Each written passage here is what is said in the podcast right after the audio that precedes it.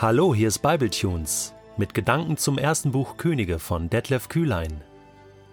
Der heutige Bibletune steht in 1. Könige 19, die Verse 19 bis 21 und wird gelesen aus der Hoffnung für alle. Als Elia wieder in Israel war, suchte er Elisa, den Sohn von Schafat, auf. Elisa pflügte gerade ein Feld. Vor ihm her gingen elf Knechte mit je einem Ochsengespann, und er selbst führte das zwölfte und letzte Gespann. Elia kam ihm über das Feld entgegen, warf ihm seinen Mantel über die Schultern und ging weiter. Elisa ließ seine Rinder stehen, lief hinter Elia her und bat ihn, Darf ich mich noch von meinen Eltern verabschieden? Danach will ich mit dir kommen. Elia antwortete, Geh nur, ich hab dir ja nichts getan. Da eilte Elisa nach Hause und bereitete für seine Leute ein Abschiedsessen zu. Er schlachtete die beiden Rinder, mit denen er gepflügt hatte, machte mit dem Holz ihres Jochs ein Feuer und briet das Fleisch daran.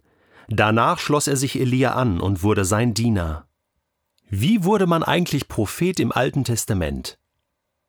Normalerweise war es so, dass Gott einen Menschen berufen hat, Prophet zu werden.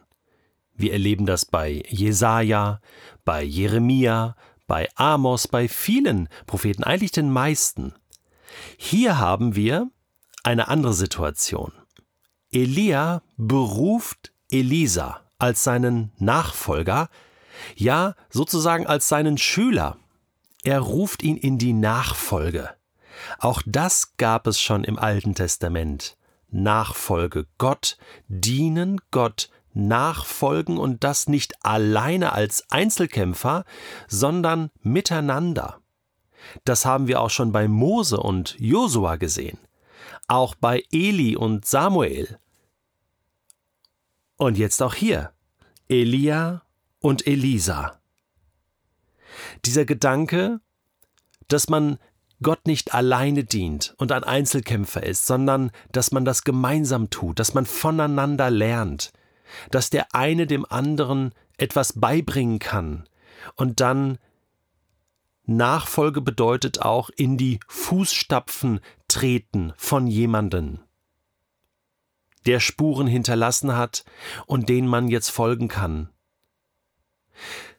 Als Jesus dann am Ufer des See Genezareths seine Jünger beruft in die Nachfolge, ist das also schon ein bekannter Gedanke gewesen.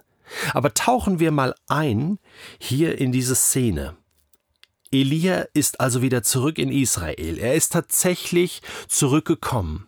Und das ist wichtig, sein Dienst geht weiter. Und nicht nur sein Dienst, sondern er ermöglicht dadurch auch den Dienst anderer, zurückzukommen, weiterzumachen. Im Dienst des Reiches Gottes bedeutet, dass man auch andere wieder befähigen kann oder überhaupt befähigen kann, Gott auch zu dienen. Und er trifft auf Elisa, der pflügt gerade sein Feld mit elf Knechten und je einem Ochsengespann und dann kommt noch das zwölfte, also zwölf Gespanne. Das ist eine Riesenmenge. Das bedeutet, dass Elisa wahrscheinlich auf einem reichen Bauernhof äh, gelebt hat, dort mit seinen Eltern. Eine Frau, eine Familie wird nicht erwähnt, seine Eltern. Er war also Single und hatte ja einen guten Job, oder? Und jetzt kommt Elia ihm entgegen und warf ihm seinen Mantel über die Schultern, heißt es hier, und ging dann weiter. Was ist das für eine verrückte Szene? Ja, sie zieht seinen Mantel ab und wirft dem Elia das einfach, äh, äh wirft dem Elisa das einfach so über die Schultern und geht dann weiter. Das muss irgendeine symbolische Handlung gewesen sein. Man ist sich nicht sicher. Also hatte Elia so eine Art Prophetenmantel? Gab es wie so eine erkennbare Amtskleidung da im Alten Testament? Ähm, oder bedeutet das einfach, es war sein Mantel und indem er das so symbolisch dem Elisa über die Schultern hängt, bedeutet das so, du gehörst jetzt zu mir und das, was ich bin, sollst du mal werden. Irgendwie so. Das liegt wahrscheinlich sehr nahe. Denn die Reaktion Elisas macht deutlich, dass der sehr wohl verstanden hat, was das jetzt hier alles bedeutet. Der Mantel über die Schultern geworfen. Es gibt keine vergleichbare Szene im Alten und Neuen Testament, äh, die das so belegt, aber Elia hat das so gemacht. Vielleicht war das auch so seine Erfindung, aber ich finde es cool. Denn es äh, bedeutet so, hey, äh, dass das jetzt geht's los. Ja, Jesus hat gesagt, kommt und folgt mir nach. Ich will euch euch Fischer zu zu Menschenfischern machen. Und dann ließen sie ihre Netze fallen. Also ähm, irgendetwas muss passieren, symbolisch, aber auch in der Realität.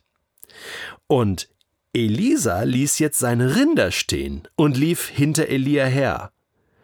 Und und jetzt kommt's. Also er hat sehr wohl verstanden, dass jetzt seine Zeit hier zu Ende ist und, und er entscheidet sich auch, äh, bewusst Elia nachzufolgen. Darf ich mich noch von meinen Eltern verabschieden?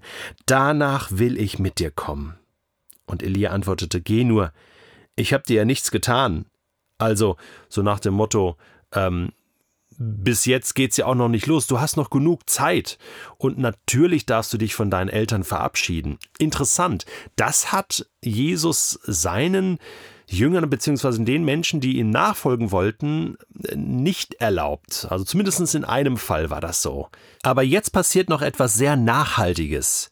Es wird deutlich, dass eine Berufung oft damit zusammenhängt, dass man seinen alten Beruf an den Nagel hängt und einen neuen Beruf lernt. Berufung. Man lernt einen neuen Beruf. Elisa eilte nach Hause, bereitete für seine Leute ein Abschiedsessen zu. Er schlachtete die beiden Rinder, mit denen er gepflügt hatte, machte mit dem Holz ihres Jochs ein Feuer und briet das Fleisch daran. Was macht Elisa hier? Er zerstört seine Existenz. Er gibt alles auf. Die Rinder werden geschlachtet und das Joch wird zu Brennholz verarbeitet. Er gibt sein Werkzeug auf, seinen Beruf. Die Jünger lassen die Fischernetze fallen, geben ihren Beruf auf, folgen Jesus. Elisa heißt es, danach schloss er sich Elia an und wurde sein Diener.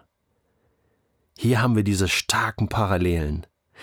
Das ist krass, das ist ein mutiger Schritt. Es ist ein Schritt des Glaubens. Egal, wozu Gott dich beruft, es ist nicht immer die Berufung, dass man gleich seinen Beruf komplett aufgibt und seine Existenz und, und etwas Neues äh, beginnt.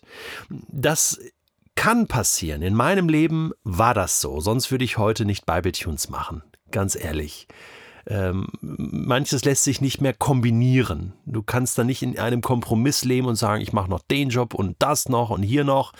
Ähm, man muss sich dann irgendwann entscheiden. Aber Gott macht einem das klar und dann kann man das auch. Und dann gibt er einem auch die Kraft dazu und den Glauben, dass man trotzdem finanziell versorgt wird, auch wenn das nicht immer einfach ist. Und äh, es ist nicht so, dass ich da nicht täglich auch äh, beten würde und, und vielleicht auch mal Ängste habe oder Sorgen und das muss ich immer wieder abgeben. Aber im Kleinen fängt das manchmal an, dass man bereit ist für eine Aufgabe, die Gott einem gibt oder zu, zu der er beruft, man bereit ist, etwas anderes dafür zu opfern, aufzugeben und sagen, ich kann nicht beides gleichzeitig tun. Also lasse ich das jetzt und mach jetzt das andere, wozu Gott mich ruft. Wenn du das spürst in deinem Leben, dann prüf das mal. Und dann überleg mal, ob du nicht einen mutigen Schritt gehen möchtest, denn sowohl das Alte als auch das Neue Testament, die ganze Bibel zeigt, um in deiner Bestimmung, in deiner Erfüllung, in deiner Berufung zu leben, musst du den Mut haben zu gehen, auch mal manch, manchmal ins Blaue hinein, wie Abraham geh in das Land, das ich dir zeigen werde. Ja, und Abraham ging los. Er verließ sein Land und ging los und wusste noch nicht genau, wo er landen wird. Das ist Glaube. Gott zu vertrauen. Einfach mal losgehen.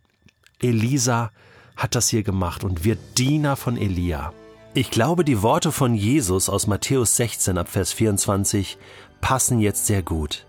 Jesus sagte zu seinen Jüngern, wenn jemand mein Jünger sein will, muss er sich selbst verleugnen, sein Kreuz auf sich nehmen und mir nachfolgen. Denn wer sein Leben retten will, wird es verlieren.